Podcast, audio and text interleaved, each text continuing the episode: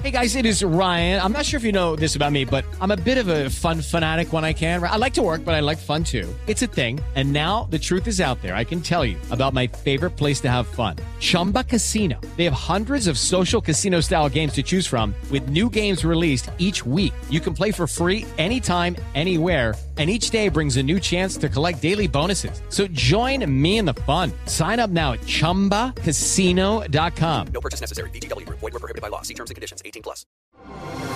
Así sucede con Carlos Martín Huerta Macías. En este podcast recibirás la información más relevante. Un servicio de Asir Noticias. Y aquí vamos a nuestro resumen de noticias. Inicia la vacunación para menores de 15 a 17 años de edad en la capital y seis municipios conurbados. Además, segundas dosis para los de 12 a 17 años con comorbilidad. También primeras y segundas dosis para los más de 18 años que estén rezagados. Serán seis módulos de aplicación de la vacuna, así lo informó el secretario de Salud la plataforma de mivacuna.salud.gov.mx. Ahí sale un, un precertificado que es con el que llegan, se les aplica la vacuna y ya se les pone el lote y quién les aplicó la vacuna. Eso es importantísimo, hay que llevarlo, por favor el diseño de inmunogénicos permitirá hacer frente a la pandemia. Esto es lo que afirmó la rectora Lilia Cedillo. La investigación es algo que a ella le apasiona y en esto de la vacuna está muy metida. En otros temas, Eduardo Rivera pide al Congreso aprobar el cobro de derecho de alumbrado público. El ayuntamiento necesita dinero es importante eh, que se pueda valorar por parte de los diputados y del Congreso del Estado. Nosotros estaremos llevando a cabo una sesión extraordinaria por parte del Cabildo el próximo viernes y estaremos discutiendo y analizando en un mes atiende el ayuntamiento más de un millón de metros cuadrados de poda a todos los camellones, los parques públicos, las áreas verdes las dejaron llenas de basura y llenas de hierba crecida. Bueno, pues eso es lo que llevan atendido. También le doy a conocer que la red mexicana de dueños de franquicias alerta a la población sobre falsos gestores que están tramitando placas. No caiga, son fraudes, son fraudes buscan placas de otra entidad federativa para no ser acreedores a alguna multa. ¿Qué es lo que sucede? Que la gente no hace los trámites de manera personal, lo hacen con algún gestor.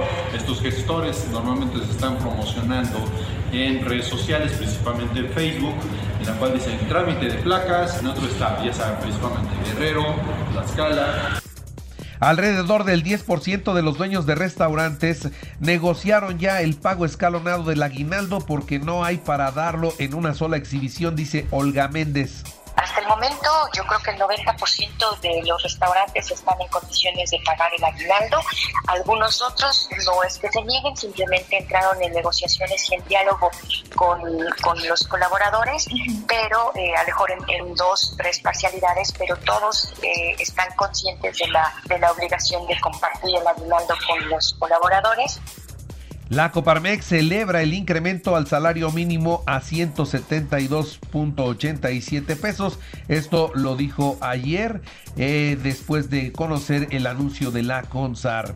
Por otra parte, le informo también a todos ustedes que ante los restauranteros el gobernador del estado Miguel Barbosa hizo un llamado a construir un mejor ambiente de negocios. En más temas... Fíjese que el Congreso revisará las solicitudes de límites territoriales de los municipios para dar certeza jurídica a la población. Esto es lo que dice la diputada Mónica Silva. Todos los municipios deben de tener la certeza jurídica de hasta dónde abarca su municipio, porque eso les permitirá en cierta medida el poder o no invertir recursos públicos en su territorio. Siempre los límites territoriales serán una prioridad. En la comisión, eso evidentemente también muchas, eh, muchos municipios o demarcaciones municipales se han puesto en contacto directamente con la comisión. Puebla será sede del Festival de las Ideas 2022 a fin de seguir reactivando la economía del estado. Esto lo dijo el gobernador, el anuncio lo hizo el gobernador. Está una vez más el Festival de las Ideas. Es un evento muy importante que tiene proyección nacional, internacional, ¿verdad? ¿Es así? Así es, gobernador, sí. Eh, vienen conferencistas de muchas partes del mundo y lo que pretendemos hacer aquí, siguiendo y construyendo sobre la tradición que tiene el Estado de Puebla y la ciudad de Puebla, de convertirse en la capital mundial de las ideas. La Cámara de Comercio y el municipio de Cholula trabajan conjuntamente para el desarrollo económico y social de esta localidad. Así lo dio a conocer el presidente de la Canaco conjuntamente con la presidenta municipal de San Pedro Cholula. Y por más, por, más protesta o campamentos que pongan en la zona prohibida de Xochimilhuacán, el gobierno no se va a doblar. Nadie se quedará en una zona de riesgo.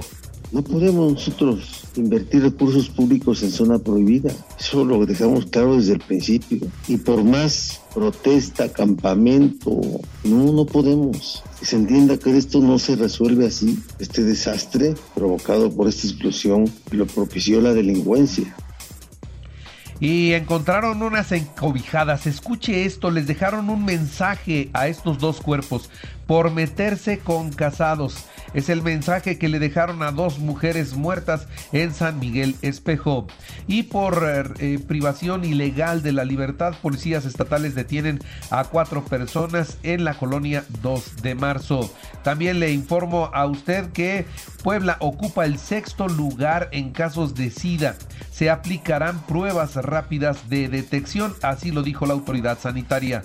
Actualmente ocupamos el sexto lugar a nivel nacional por número de casos acumulados y de los casos acumulados 19% son mujeres y el 81% son hombres. Y decirle a usted que los poblanos vacunados contra el COVID-19 están blindados frente a Omicron. Esto es lo que dijo también el secretario de Salud José Antonio Martínez García. Considera que las vacunas que tenemos nos protegen de esta nueva cepa.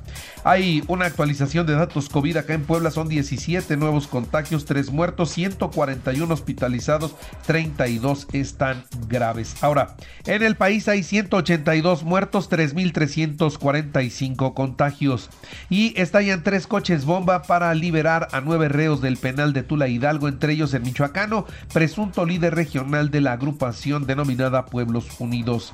Y durante el discurso en el Zócalo de la Ciudad de México ayer, el presidente, con motivo de sus tres años de gobierno, agradeció el respeto de las Fuerzas Armadas y su solidaridad. Reprochó que antes el apoyo era para los de arriba y exclamó, al carajo con eso, hoy primeros los pobres. Estamos de pie, muy pronto saldremos adelante de la crisis, aseguró el presidente de México. Dice, superaremos la pandemia y superaremos la difícil situación económica. No van a poder cambiar la conciencia del pueblo de México. El presidente destacó que en los últimos años cambió como nunca la mentalidad del pueblo, por lo que pues podrán darle marcha atrás a algunas cuestiones materiales, pero no a la revolución de las conciencias. El presidente anunció que los médicos que fueron contratados para atender a los enfermos de COVID se quedarán ya de planta, no serán eventuales. Asegura también el presidente que el próximo año estará lista la vacuna patria para seguir atendiendo a la población de nuestro México.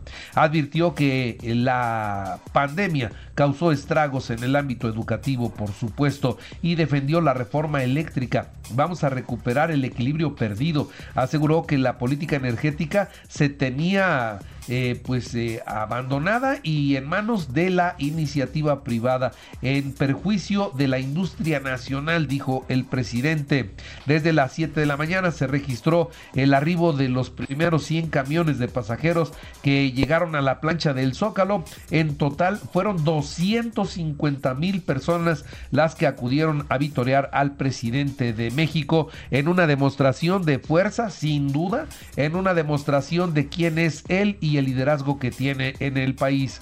Y la nueva filial de Petróleos Mexicanos para la venta de combustible genera preocupación en transparencia, pues no está obligada a reportar sus operaciones, así como usted lo escuchan.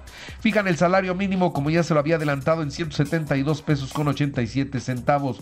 Murió el ex legislador del PRI, Enrique Jackson, tenía apenas 75 años. Y Moderna podría tener lista su vacuna contra Omicron en el mes de marzo. En los deportes, Tigres venció 2-1 a León en el partido de ida de las semifinales de la Apertura 2021. Hoy Pumas Atlas a las 21 horas. El Toluca contrató a Ignacio Ambriz como el técnico para el eh, próximo torneo. Real Madrid venció 1-0 al Athletic de Bilbao en partido pendiente de la jornada 9. Acereros de Monclova 19 a 1 a los Sultanes de Y toman ventaja de dos juegos en la zona norte. En el americano los Vaqueros de Dallas frente a Santos de Nueva Orleans a las 7 de la noche en el arranque de la semana 13 de la NFL. Y en el tenis Novak Djokovic pasa a las semifinales de la Copa Davis. Así sucede con Carlos Martín Huerta Macías. La información más relevante ahora en podcast. Sigue disfrutando de iHeartRadio.